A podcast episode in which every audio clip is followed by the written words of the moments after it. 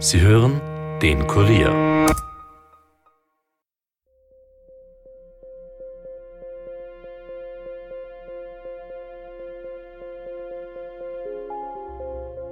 Herzlich willkommen zu Dunkle Spuren, dem True Crime Podcast des Kurier, in dem wir ungelöste Kriminalfälle aus Österreich neu aufrollen. Mein Name ist Stefan Andres und heute begrüße ich euch zur lange versprochenen Bonusfolge, in der wir mal zurückschauen und über die bisherigen Fälle sprechen wollen. Zumindest in einem gibt es eine wirklich handfeste Überraschung, aber auch sonst ist euer Feedback zu Dunkle Spuren großartig. Und dazu freue ich mich jetzt, Elias Nabmesnik im Podcaststudio begrüßen zu können, quasi den Mastermind hinter dem Projekt.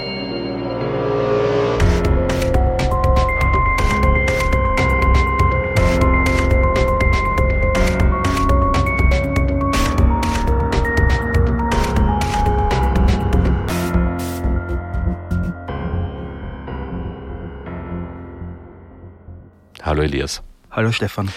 Elias, du bist der Producer von Dunkle Spuren. Es war deine Idee, so etwas zum allerersten Mal in Österreich überhaupt zu versuchen. Und ein wenig stolz darfst du auf dich sein, wenn man sich die Zahlen anschaut. Ja, da bin ich sehr stolz. Wir haben uns am Anfang über die ersten 1000 Downloads gefreut. Mittlerweile gehen die Downloads in die Hunderttausende. Und wir wollten starten mit einem Projekt, das in Österreich es so noch nie gegeben hat, das noch nie jemand gemacht hat hier. Ich glaube, das ist uns auch ganz gut gelungen. Ähm, wir haben immer einen sehr hohen Anspruch an die Qualität und es war immer ein Ziel, nicht nur über einen Fall zu berichten, sondern auch mit den Angehörigen, mit den Zeugen und mit den Bekannten der Opfer zu reden, mit der Polizei zu reden, Interviews zu machen, hinauszugehen und mehr über die Fälle herauszufinden. Was mich besonders freut, ist, dass der Podcast weit über unsere Landesgrenzen hinaus gehört wird. Also wir haben Hörer von den USA bis nach Australien und naturgemäß äh, neben unseren heimischen Hörern, den Hörern aus Österreich, auch aus der Schweiz und auch aus Deutschland.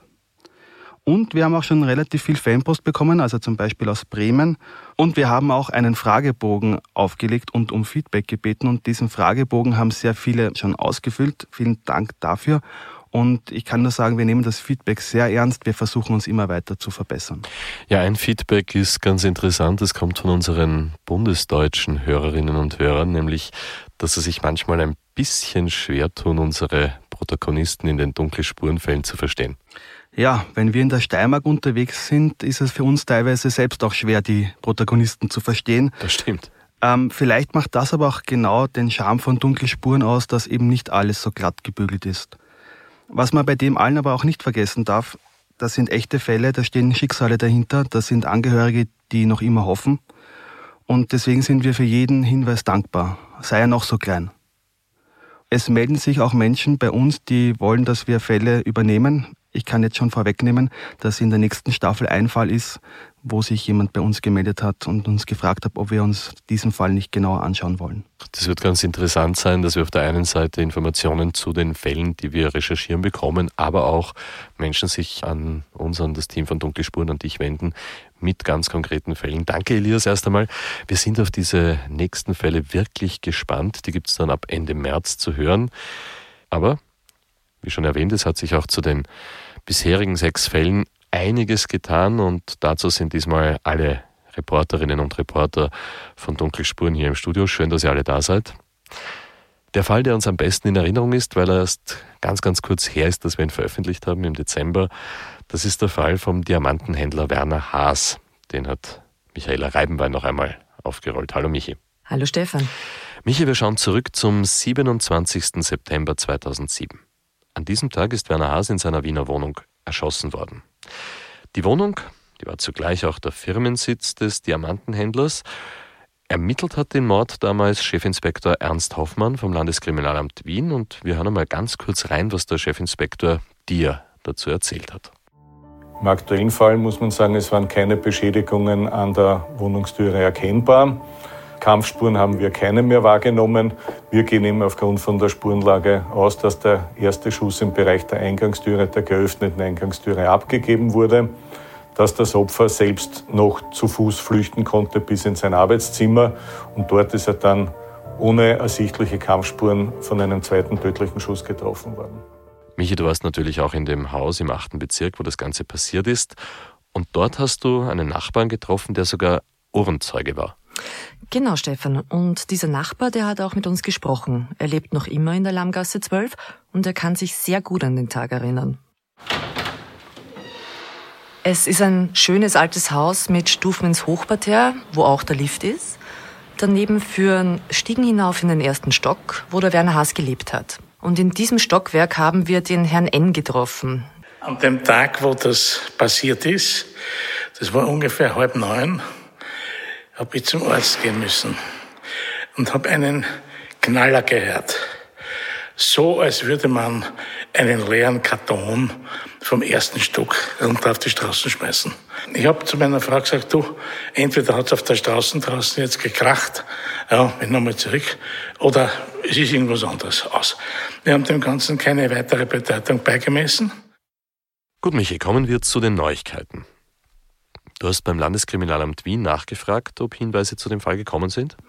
Natürlich, und wir waren zumindest kurz äh, ein bisschen optimistisch, denn es hat tatsächlich einen Hinweis gegeben, der auf den ersten Blick recht vielversprechend ausgeschaut hat. Es ist ein einziger Hinweis bei uns eingelangt, den wir auch überprüft haben. Der Hinweis hat sich bezogen auf eine Person aus seinem Heimatumfeld, aus seiner Heimatgemeinde, mit dem der Herr Haas auch aufgewachsen ist. Wir haben mit den uns zur Verfügung stehenden Mitteln, sprich DNA-Spur, Waffen, möglicher Aufenthalt in Wien, haben wir das überprüft und wir haben überhaupt keinen Zusammenhang mit der gegenständlichen Straftat feststellen können. Und somit ist die Straftat leider bislang weiterhin ungeklärt. Was macht diesen Fall denn so schwierig zu lösen? Ja, schwierig zu lösen ist schwer zu sagen. Wir haben sehr viele Hinweise ursprünglich erhalten, also zu Beginn der Ermittlungen. Wir haben ein sehr großes Umfeld überprüft. Schwierig ist natürlich sicher auch der, der große Personenkreis, äh, den wir hier zu überprüfen hatten. Und wir haben halt leider bis auf einige Verdächtige, die wir dann aber ausschließen konnten, niemanden wirklich äh, in die Nähe rücken können, der dann ein Hauptverdächtiger geworden wäre oder der sich als Täter herauskristallisiert hätte. In diesem Fall weiß man auch leider bis heute nicht, ob es sich um ein geschäftliches oder ein privates Motiv gehandelt hat. Beides wäre gut möglich. Ja, und genau das beschäftigt natürlich auch die Familie und die vielen Freunde von Werner Haas, wie sie dir während deiner Recherchen ja auch immer wieder erzählt haben. Und Michi, genau aus diesem Umfeld hast du dann doch noch eine Nachricht bekommen, mit der du so nicht gerechnet hast. Das stimmt. Der Werner Haas hatte ja zum Zeitpunkt seines Todes eine Lebensgefährtin. Das war eine Tierärztin aus Slowenien. Und mit der hätten wir auch gerne für unseren Podcast gesprochen. Leider hat sie damals aber abgelehnt. Sie hat aber den Podcast gehört und mir dann geschrieben. Sie hofft sehr, dass der Podcast dabei helfen kann, neue Hinweise zu bekommen und vielleicht trägt er ja auch dazu bei, dass Menschen, die mehr über den Tod von Werner Haas wissen, endlich anfangen zu reden. Das wäre natürlich auch unser Wunsch. Stimmt, das wünschen wir uns alle. Ein Fall, bei dem das übrigens funktioniert hat und bei dem nach dem Podcast jemand tatsächlich angefangen hat zu reden, den hat Kurierreporterin Elisabeth Hofer recherchiert. Hallo Eli. Hallo Stefan. Eli, es geht um das Verschwinden von Franz Leis. Hören wir uns einmal einen ganz kurzen Ausschnitt aus dieser Episode Dunkle Spuren an. Von irgendwo hat er sich halt so Mädchen mitgenommen von drüben, ja, und die hat er halt auch dort bei ihm nächtigen lassen.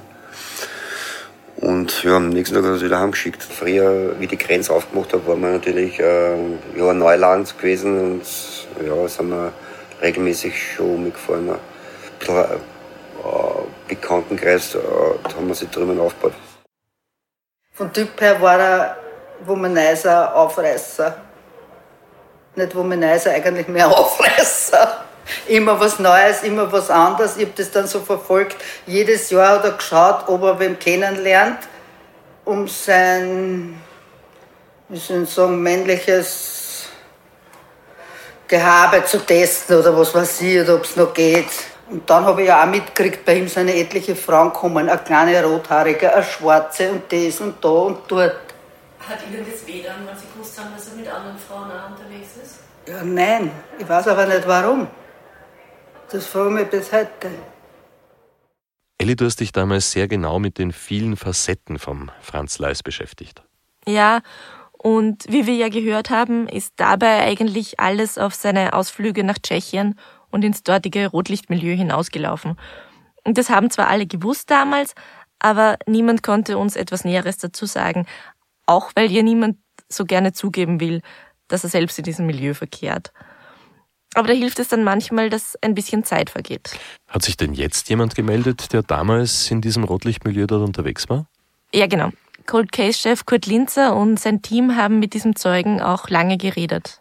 Äh, nun, im, im Fall Leis hatten wir einen Kontakt mit einem Zeugen, der sich nach dem Podcast gemeldet hat. Und äh, dieser Zeuge hat eine, eine wesentliche Aussage getätigt, nämlich, dass er den Herrn Leis äh, mehrfach in der Grenzregion äh, gesehen haben will. Wir haben mit dem Zeugen gesprochen und werden auf diesen Aussagen aufbauend weitere Ermittlungsschritte einleiten. Das ist ja immer ein bisschen unbefriedigend, wenn es heißt, weitere Ermittlungsschritte, aber nicht welche genau. Aber das kann die Polizei aus taktischen Gründen einfach oft nicht sagen. Ja, aber was heißt das jetzt konkret? Das heißt, dass die Polizei weiter ermitteln kann, aber auch, dass sie weiterhin auf Hilfe aus der Bevölkerung hofft. Äh, wir haben dankenswerterweise durch den Zeugen, der sich nach dem äh, Podcast gemeldet hat, ähm, neue Erkenntnisse bekommen. Für uns wäre es wesentlich, dass wir diese Aussagen dieses einen Zeugen absichern könnten. Das heißt, für uns ist wirklich relevant, äh, dass sich jene Personen melden, die den Franz Leis allenfalls auch in dieser Grenzregion gesehen haben und auch gekannt haben. Ähm, so wie sich das jetzt darstellt, war Franz Leis äh, relativ stark involviert in die Lokalszene dort. Das heißt, er war auch in, ähm, äh, zum Essen dort, er hat sich also auch in Diskotheken aufgehalten. Für uns wäre wesentlich, äh, mit Leuten äh, zu reden, mit Zeugen zu reden, die das auch bestätigen können. Ja, Franz Leis ehemalige Lebensgefährtin Monika und ich haben nach der Ausstrahlung des Podcasts noch einmal sehr lange telefoniert. Und sie hofft weiter sehr darauf, dass es neue Erkenntnisse in dem Fall gibt und sie irgendwie zur Ruhe kommen kann. Auch hier hoffen wir natürlich alle dasselbe. Deshalb machen wir diesen Podcast. Ja, danke Eli erstmal. Äh, wir hören uns dann gleich noch mit einer zweiten Geschichte von dir, reden aber erst einmal über den nächsten Fall und da geht es um den vermissten Steirer Hubert Schmid, genannt Husch. Dem war und ist Yvonne Wiedler auf der Spur. Hallo Ivi. Hallo Stefan. Wie erinnern wir uns zurück. Der Hubert Schmidt war Campingplatzpächter im obersteirischen Seebach und damals, das war das Jahr 2003, 43 Jahre alt. Am 17. Oktober um 7.30 Uhr in der Früh ist der Husch dann noch am Campingplatz gesehen worden. Und kurz darauf, das erzählt seine Nichte, hat auch sie noch einmal getroffen, und zwar auf der Bundesstraße in Richtung Bruck an der Mur. Dort wollte er Lebensmittel einkaufen. Die beiden haben sich im Vorbeifahren aus den Autos gegrüßt. Ja, und dann war Hubert Schmidt spurlos verschwunden. Yvonne, hat sich denn in diesem Fall bisher etwas getan? Nein, leider. Und es gibt bis zum heutigen Zeitpunkt auch keine weitere verwertbare Spur oder Zeugin in diesem Fall. Wir erinnern uns ja, dass Hubert Schmid eine Liaison mit einer Prostituierten hatte, die er ja vielleicht freikaufen wollte. Na, vielleicht erinnert sich ja doch noch wer. Hören wir uns einmal ganz kurz einen Ausschnitt aus dem Fall Husch an. Wie immer gesagt, er war ein Todel, er kriegt was anderes aus wie so einer. Mhm. Und dann hat er gesagt, ja, wer will denn den noch an den schon haben? Und es wird schon irgendeine kommen, er braucht jetzt eh keine. Und er war halt, er, er hat halt viel Black geredet auch. Ja. Also, da hat man nie sagen können, meint das jetzt ernst oder nicht. Da haben wir zu Beginn Hubert Schmidts Nichte gehört, die uns übrigens eine sehr große Hilfe bei der Aufarbeitung des Falles war und die wirklich immer noch sehr stark hofft zu erfahren, was mit ihrem Onkel passiert ist. Sie war ja auch diejenige, die ihn an diesem Morgen des 17. Oktober 2003 noch auf der Bundesstraße gesehen hat. Also sie ist auch die einzige Zeugin. Aber leider, sowohl Hubert Schmidt als auch sein Auto wurden nie wieder gesehen. Ich habe daher mit Chefermittler Kurt Linzer nochmals über diese spezielle Herausforderung bei diesen sogenannten No-Body Investigations gesprochen. Äh, diese Ermittlungen, wo es äh, keine unmittelbare Leichenauffindung gibt, gestalten sich naturgemäß äh, sehr, sehr schwierig, weil man ähm, verschiedene taktische Maßnahmen setzen muss, äh, sobald es eine Leiche gibt, sobald es keine Leiche gibt, sind andere polizeiliche und kriminalistische Maßnahmen zu setzen. Okay, also im Fall Husch hat sich seit der Premiere von unserem Podcast leider nichts getan. Der Fall dürfte aber auch wirklich schwierig sein. Ne? Kein Auto. Der Mensch vermisst, keine Spuren und das alles im wirklich schwer zu durchdringenden Rotlichtmilieu. Genau, ja. Und es kommt noch ein Aspekt hinzu. Wir haben ja gerade nochmals gehört, da gab es ja diese zwei ungarischen Zuhälter der Prostituierten Gabi, wie wir sie genannt haben. In die war der Hubert Schmidt ja verliebt und daher wäre es ja eine nicht unwahrscheinliche Möglichkeit, dass diese Männer ein Verbrechen an ihm verübt haben und ihn nach Ungarn gebracht haben, weil die natürlich nicht wollten, dass er sie da rausholt. Also nach dem, nach dem bisher vorliegenden äh, Ermittlungen muss man schon davon ausgehen, dass äh, die, die, die Lösung des Falles sich im Ausland äh, befindet. Aber wie gesagt, das sind alles nur Spekulationen und ich lasse mich auf derartige Spekulationen sehr ungern ein. Okay, also auch für den Chefermittler, für den Kurt Linzer, führen die Spuren eher in Richtung Ungarn und das macht diesen Fall dann natürlich noch komplizierter. Ja, aber das Cold Case Team und auch wir von Dunkle Spuren, wir geben nicht auf. Daher an dieser Stelle nochmals der wichtige und konkretisierte Aufruf an unsere Hörer und Hörerinnen, denn Kurt Linzer ist wirklich ganz stark überzeugt davon, dass es da draußen Menschen gibt, die etwas wissen und die helfen könnten. Äh, für uns ähm, ergibt sich dennoch eine, eine wesentliche Frage. Wir haben in diesem Ermittlungskomplex nur einen Zeugen, eine Zeugin, um konkret zu werden, die den Hubert Schmidt auf der B20 Richtung Bruck an der Mur fahren sieht. Äh, für uns wäre schon wesentlich, gibt es möglicherweise einen zweiten, dritten oder vierten Zeugen, der das bestätigt, beziehungsweise ist der Hubert Schmidt im Bereich Bruck an der Mur oder Mütz-Zuschlag irgendwo wahrgenommen worden. Wo ist der Hubert Schmidt, der Husch, hin verschwunden? Das will nicht nur die Cold Case Abteilung im Bundeskriminalamt wissen, sondern auch seine Familie. Und die ist mit diesen Sorgen nicht alleine. Im nächsten Fall sind gleich zwei junge Männer spurlos verschwunden. Erst einmal danke Yvonne Wiedler. Wir hören uns dann gleich noch einmal mit deinem zweiten Fall. Ja. Im nächsten Fall, da geht es dann jetzt auch wieder ums Rotlichtmilieu. Mehr dazu gleich nach einer kurzen Werbepause.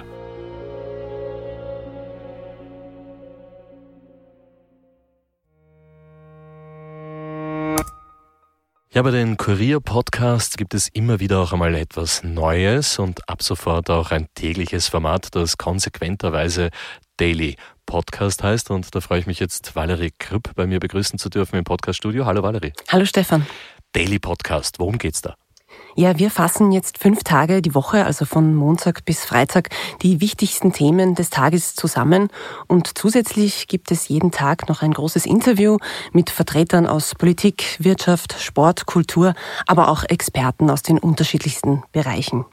Um Punkt 17 Uhr ist der Podcast aus dem Newsroom dann zu hören, entweder auf kurier.at slash podcast oder bei Spotify und Apple Podcasts.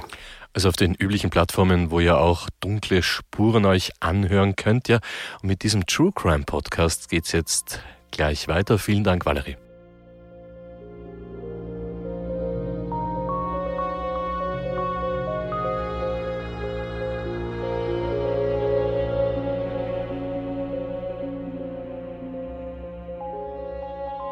Willkommen zurück bei Dunkle Spuren, dem True Crime Podcast des Kurier. Ja, Eli, du bist jetzt wieder da mit deiner nächsten Geschichte. Eli, das Rotlichtmilieu hat uns ja nicht nur im Fall Hubert Schmidt beschäftigt, sondern hat in mehreren Fällen der ersten beiden Staffeln Dunkle Spuren eine entscheidende Rolle gespielt und so ist es eben auch in diesem nächsten Fall. Es geht um das Verschwinden von Max Baumgarten und Andreas Leitner im Jahr 2015.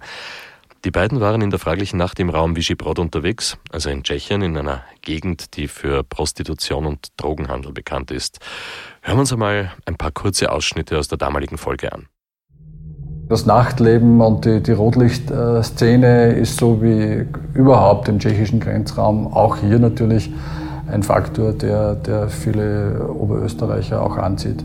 Teilweise in vietnamesischer Hand und, äh, und äh, auch, sage ich mal, der, der, der, Drogenmarkt spielt hier eine, eine gewisse Rolle oder eine relativ große Rolle. Äh, da gibt es äh, eben diese Vietnamesen-Märkte, wo allseits bekannt ist, dass man dort äh, verschiedene Drogen äh, bekommt, wenn man so etwas haben möchte. Jetzt warte mal, es gibt eine Drogen- und Rotlichtszene rund um Vigibrod an der Grenze, über die auch die Polizei Bescheid weiß? Ja, darüber weiß dort oben eigentlich jeder Bescheid und davon haben mir eben auch die Einheimischen erzählt. Es ist quasi ein offenes Geheimnis, dass man auf der anderen Seite der Grenze vor allem Crystal Meth kaufen kann oder auch mit Prostituierten verkehren, wenn man das möchte. Die kriminellen Geschäfte sind in diesem Teil von Tschechien großteils in asiatischer Hand. Die Vietnamesen-Mafia, sagen die Einheimischen. Und mit diesen Leuten ist nicht zu spaßen, habe ich mir sagen lassen. Eli, du hast das damals recherchiert. Wie ist es im Fall von den beiden vermissten Oberösterreichern weitergegangen? Ja, also es gibt ja mehrere Möglichkeiten, was mit den beiden jungen Männern passiert sein könnte. Ein Unfall, ein freiwilliges Abtauchen oder ein Verbrechen. Die Polizei tendiert mittlerweile aber stark dazu, dass ihnen tatsächlich im Milieu jenseits der Grenze etwas zugestoßen ist, also ein Verbrechen passiert ist. Leider haben sich auch nach unserem Podcast keine weiteren Zeugen finden lassen, die die beiden dort gesehen haben. Das hat mir Ermittler Kurt Linzer gesagt. Aus dem heraus äh, ergibt sich die äh, Frage oder ergibt sich das Ersuchen unsererseits, gibt es allenfalls Personen, die die beiden äh, in der Tschechischen Republik gesehen haben. Nämlich nicht nur in der Tat Nacht, also in der Nacht, in der sie verschwunden sind, sondern auch vorher gab es oder gibt es Menschen und Personen, die diese beiden Burschen in der Tschechischen Republik gesehen haben oder das Fahrzeug. Das wäre wär für uns ganz, ganz wichtig. Ja, und hier möchten wir auch noch einmal ganz explizit dazu sagen, dass, wer etwas weiß, sich auch anonym bei der Polizei melden kann. Äh, nun ist uns bekannt, dass das natürlich nicht so einfach ist, dass, äh, diese Wahrnehmung äh, der Polizei bekannt zu geben. Ich kann aber garantieren, dass das Ganze unter, dem absoluten, äh, unter der absoluten Verschwiegenheit erfolgen wird und dass die Zeugen, wenn es äh, derartige Zeugen gibt und Wahrnehmungen gibt, auch anonymisiert behandelt werden. Also noch einmal, gibt es jemanden, der diese beiden auch in Rotlichtmilieu nicht innerhalb, aber vielleicht in der Nähe von derartigen Lokalen gesehen haben, wird absolut vertraulich und anonym behandelt. Ja, die Telefonnummer, bei der ihr, liebe Hörer, euch melden könnt, die gibt es dann wie immer am Ende dieser Folge von Dunkle Spuren. Danke, Eli. Der älteste Fall, den wir bei unserem Podcast noch einmal neu aufgerollt haben, ist der von der Wienerin Gerlinde Schöllbauer, einer 42-jährigen Wienerin, die vor 21 Jahren in ihrer Wohnung in der Romano-Gasse erdrosselt und erwürgt worden ist. Mordermittler Ewald Schneider vom Landeskriminalamt Wien hat den Fall damals neu aufgerollt. Hören wir mal, was er unseren Reportern Michaela Reibenbein und Dominik Schreiber erzählt hat. Wir können davon ausgehen, dass Täter und Opfer sich gekannt haben. Die Frau hat am Abend die Abendzeitung geholt, hat sich in die Küche begeben war zum Zeitpunkt des Täterkontaktes schon im Pyjama und äh, daraus allein schon kann man schließen, dass sie nicht eine fremde Person in die Wohnung hineingelassen hätte. Der erste Kontakt zwischen Täter und Opfer wird sich in der Küche abgespielt haben, wo die Frau dabei war, die Abendzeitung zu lesen und Kaffee zu trinken. Hallo Dominik erstmal und ja, hallo. Michi, hallo, hallo noch einmal. Ihr habt euch mit diesem Fall sehr intensiv beschäftigt. Was waren für euch die entscheidenden Details in diesem Fall? Also es ist sehr ungewöhnlich, dass der Mörder sein Opfer kennt und dennoch nicht ausgeforscht werden kann. Frau Schöllbauer ist ja noch ein, zwei Stunden mit ihm in der Küche gesessen und hat mit ihm Kaffee getrunken. Danach ist es zu einem Streit gekommen, der tödlich endete. Der Täter ist außerdem nach der Tat noch eine Stunde oder sogar länger in der Wohnung geblieben und hat versucht, seine Spuren zu verwischen. Obwohl der gesamte Bekannten- und Freundeskreis der Frau befragt worden ist und von Dutzenden Personen DNA-Proben genommen wurde, fehlt vom Mörder bis heute jede Spur. Ja, und hat dann unser Podcast im Fall Schöllbauer neue Erkenntnisse gebracht? Es sind leider keine neuen Hinweise bei der Polizei eingelangt. Dabei hat es kurz so ausgeschaut, als wären wir auf einen neuen Hinweis gestoßen. Und zwar haben wir eine Hausbewohnerin getroffen, die sich an einen Mann im weißen Pullover erinnert, der ihr sehr suspekt vorgekommen ist. Äh, mein Mann war Taxifahrer damals in den zwei in der Früh, oder weiß nicht wann, wie spät ist er hergekommen. Und da ist jemand aus dem Haus rausgegangen und zu der Jahreszeit nur einen Pullover angezogen. Der war so in ihrer Größe, wird der junge Mann, also der Mann gewesen sein. Und mein Mann hat auch gesagt, so in der Größe einen weißen Pullover da gehabt. Und wie alt ungefähr? Der war so circa, ich würde sagen, so um die 35. Und er hat sich gedacht, das ist ein komisches dass der nur das Pullover hat und geht da, wenn sie jetzt da ausgehen, daneben ist ein, zum Gemeindebau ein Tor ja. und dort ist er reingegangen. Aber da hat ja keiner gewusst, was passiert ist. Die Tür war unten zu. Ja, und das war ein Detail, das auch Chefinspektor Schneider sehr interessiert hat. Natürlich sind wir dieser Spur nachgegangen, haben aber festgestellt, dass dieser Hinweis von dieser Hausbewohnerin schon damals im Akt war. Es sind damals schon Ermittlungen auf diesen Mann mit dem weißen Pullover vorgenommen worden und äh, es ist auch damals so gewesen, dass der nicht ausgeforscht werden konnte. Jetzt, nach dieser langen Zeit, ist das natürlich nochmal viel schwieriger und äh, hat uns wiederum zu keinem Ergebnis gebracht. Sehen Sie aktuell irgendeinen neuen Anknüpfungspunkt oder einen neuen Ermittlungsansatz? Derzeit sehe ich keinen neuen Ermittlungsansatz. Wir sind aber immer noch zuversichtlich, weil wir ja diese sehr gute Täter-DNA haben, dass sich hier über kurz oder lang doch noch ein, ein Hinweis, ein zielführendes, ein zielführender Hinweis ergibt, äh, wo wir dann die Person überprüfen können und wo wir dann äh, natürlich ein hundertprozentiges Ergebnis erwarten dürfen. Obwohl der Mord an Gerlinde Schöllbauer schon 21 Jahre her ist, äh, liegt den Freunden von damals noch immer viel daran, dass der Fall endlich geklärt wird. So zum Beispiel Rosa Klawasch, der besten Freundin des Mordopfers. Gut wäre, ich wäre so froh.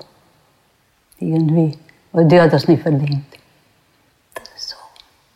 Endet mit so junge Haare.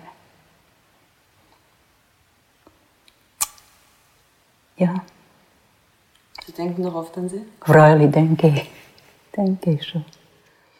Ja, vielleicht gibt es ja jetzt nach dieser Bonusrunde neue Hinweise. Danke euch beiden auf jeden Fall. Kommen wir zum Abschluss dieser Bonusfolge zum allerersten Fall unseres True Crime Podcast Dunkle Spuren. Das war der Fall der vermissten Marianne Schmidt und ich habe es euch ja versprochen. Es gibt zumindest eine handfeste Überraschung und zwar genau in diesem ältesten Fall aus unserer Sicht. Wir haben im Juni vorigen Jahres zum ersten Mal von Marianne Schmidt gehört und zu verdanken haben wir das Yvonne Wieler, die hier sehr genau recherchiert hat. Hallo noch einmal, Ivi. Hallo Stefan. Fassen wir das Ganze noch einmal kurz zusammen, Ivi. Das war die Pensionistin Marianne Schmidt, die war damals bereits mittelgradig dement und am 19. Mai 2017 ist sie von ihrer Tochter ins Pflegeheim in La an der Thaya gebracht worden, um dort zwei Wochen lang versorgt zu werden, weil ihre Tochter auf Urlaub gefahren ist. Genau, Frau Schmidt war dort immer wieder für ein paar Tage untergebracht, also man kannte sie dort bereits und sie hat sich dort eigentlich auch immer recht wohl gefühlt. Aber bei diesem Mal ist es dann leider zur Katastrophe gekommen. Wir erinnern uns, die Marianne Schmidt ist am 21. Mai spurlos aus dem Pflegeheim verschwunden. Zwei Tage, nachdem sie von ihrer Tochter dorthin gebracht worden ist. Das war ein Sonntag. In der hauseigenen Kapelle hat es eine Messe gegeben und die Leiterin des Pflegeheims, Ingrid Lester, hat uns gegenüber versichert, dass die Frau Schmidt von einer Pflegerin dorthin gebracht worden ist. Das soll kurz vor 10 Uhr gewesen sein. Aber hören wir uns das Ganze noch einmal an. Was wir ganz sicher wissen, ist, dass die Mitarbeiterin, ähm, die hauptverantwortlich für die Gruppe war an diesem Tag, in der auch die Frau Schmidt äh, sich befunden hat, die eine andere Dame und die Frau Schmidt kurz vor 10 Uhr in unsere Kapelle gebracht hat. Die zweite Dame ist im Rollstuhl, die hat ihren Platz eingenommen und die Frau Schmidt hat in einer Sesselreihe daneben auch Platz genommen. Also das ist gesichert. Aber Sie sind sicher, dass sie da war? Ja, also hereingekommen, hereinbegleitet und niedergesetzt, das ist hundertprozentig. Ja, das war Ingrid Lester, die Leiterin des Vitusheims, wie das Pflegeheim ja landläufig genannt wird. Und zu ihrer Aussage hatten wir auch noch zusätzlich jene von Frau Irene Penisch, die selbst jahrelang Pflegerin dort war und nun ehrenamtlich bei den Messen mithilft. Und ich kann mich nicht erinnern, dass sie in der Kirche gesessen ist. Entweder die Pflegeperson hat sie reingebracht und sie ist dann kurz darauf wieder gegangen oder abgeholt worden. Aber ich, ich habe sie nicht gesehen, obwohl ich sie kannte. Wie haben Sie die Frau Schmidt denn in Erinnerung? Als sehr ruhige Person und die ist tot auf dem Platz hingesetzt und ist sitzen geblieben. Also es war sehr verwunderlich, dass die auf einmal fortgeht. Sagen Sie, wenn da jemand während der Messe aufstehen würde und die Kapelle verlassen würde, jetzt die Frau Schmidt, wird das auffallen? Na, selbstverständlich, da gehen wir sogar mit. Da hat es ja schon damals ein bisschen eine Diskrepanz gegeben. War die Frau Schmidt jetzt in der Kapelle oder war sie es nicht? Was ist denn, nachdem wir die ersten Folgen von Dunkle Spuren veröffentlicht haben, passiert, Ivi? Das war im Juni 2019, als wir rausgegangen sind. Ja, zwei Dinge. Und zwar einerseits hat sich eine Zeugin gemeldet aufgrund unseres Podcasts Und auf der anderen Seite könnte man aufgrund dessen hinterfragen, ob Frau Schmidt nicht wirklich schon viel früher das Heim verlassen hat, ob es also tatsächlich stimmen kann, dass sie in dieser Messe war. Chefermittler Kurt Linzer über die neue Zeugin. Wir konnten nach der, nach der Veröffentlichung des Falles äh, der vermissten Marianne Schmidt eine Zeugin ausfindig machen, die Marianne, Marianne Schmidt äh, wenige hundert Meter von der Staatsgrenze entfernt äh, äh, wahrgenommen haben will. Äh, das Ganze hat sich so gegen dreiviertel zehn, zehn Uhr am Vormittag abgespielt. 9.45 Uhr? Sollte sie nicht gerade zu dieser Zeit in die Messe gebracht worden sein? Das passt ja überhaupt nicht zusammen. Ja, das stimmt. Und das fällt natürlich sofort auf, wenn man sich ein bisschen mit diesem Fall beschäftigt. Vor allem, da die Direktorin uns ja mit hundertprozentiger Sicherheit garantiert hat, wie wir gerade nochmals gehört haben, dass Frau Schmidt in diese Kapelle gebracht wurde. Allerdings hat Ermittler Linzer mir gegenüber die Aussage der Zeugin schon ein bisschen relativiert.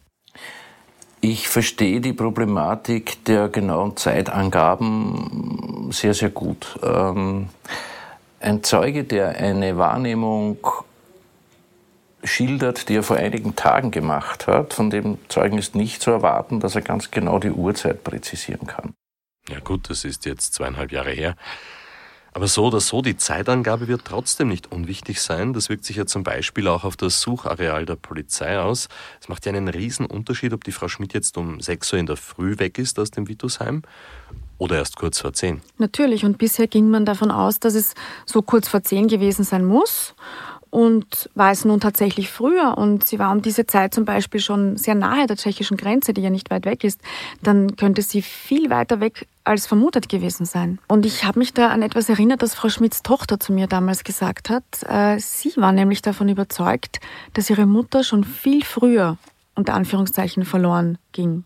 Also ich bin der Meinung, dass es keine Zeugen gibt, ob unsere Mutter in der Messe war. Ich glaube, dass sie noch vor der Messe das Heim verlassen hat und im Heim selber hat man beim Mittagessen gemerkt, dass die Mutter nicht da war. Diesen Teil haben wir damals für den Podcast allerdings nicht verwendet, weil mir war da die Suppe ehrlich gesagt ein bisschen zu dünn. Das konnte kein anderer bestätigen und es ist doch ein massiver Vorwurf, der da im Raum stand.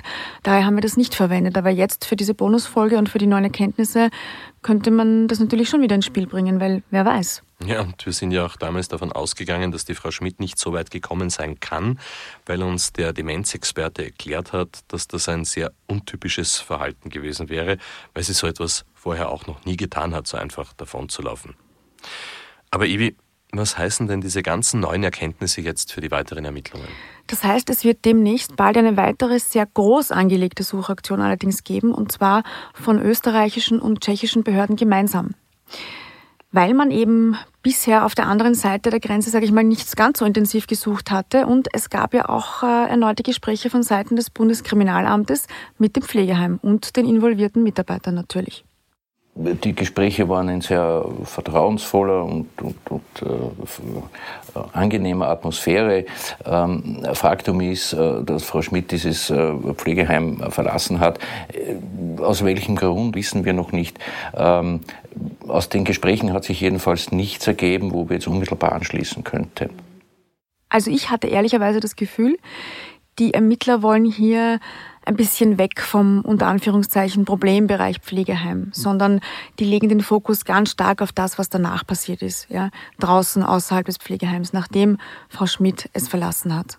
Das Ganze ist natürlich ein extrem heikles Thema. Man ja. will auf keinen Fall irgendjemandem zu Unrecht einen Vorwurf machen oder vielleicht überhaupt Lüge vorwerfen. Aber wenn es tatsächlich so wäre, wenn die Frau Schmidt die Messe nicht besucht hat, dann ist das jetzt auch keine Kleinigkeit.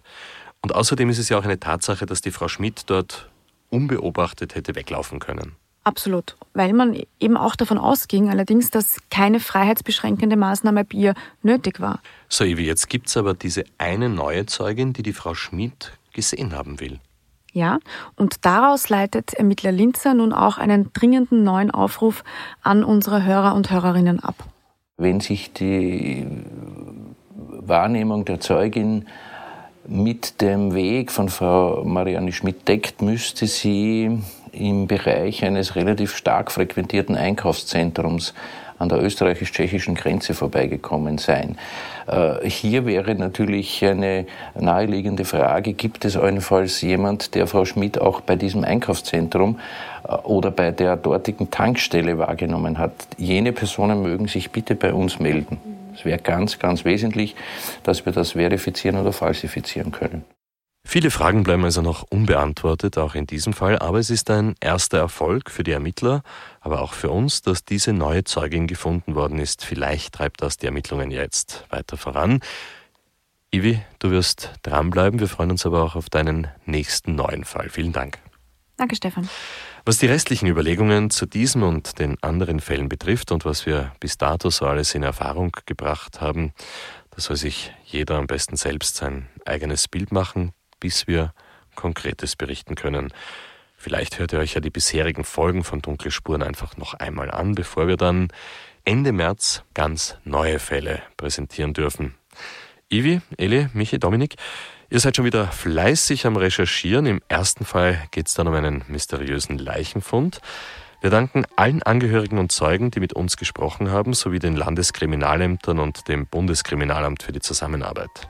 Und wenn ihr liebe Hörerinnen und Hörer von Dunkle Spuren, zu unseren bisherigen Fällen irgendwelche Hinweise habt, dann richtet sie bitte entweder direkt an das Bundeskriminalamt unter der Wiener Telefonnummer 01 für Wien 24 836 98 50 25 oder natürlich auch sehr gerne per Mail an uns an dunklespuren.kurier.at. Ja, und wenn euch dieser Podcast gefallen hat, dann hinterlasst uns bitte eine Bewertung auf eurer Podcast-App und erzählt vor allem euren Freunden davon.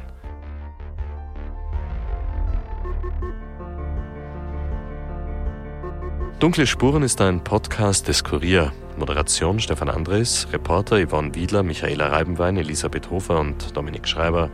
Schnitt Tobias Peböck und Dominik Kanzian. Musik Tobias Schützenberger.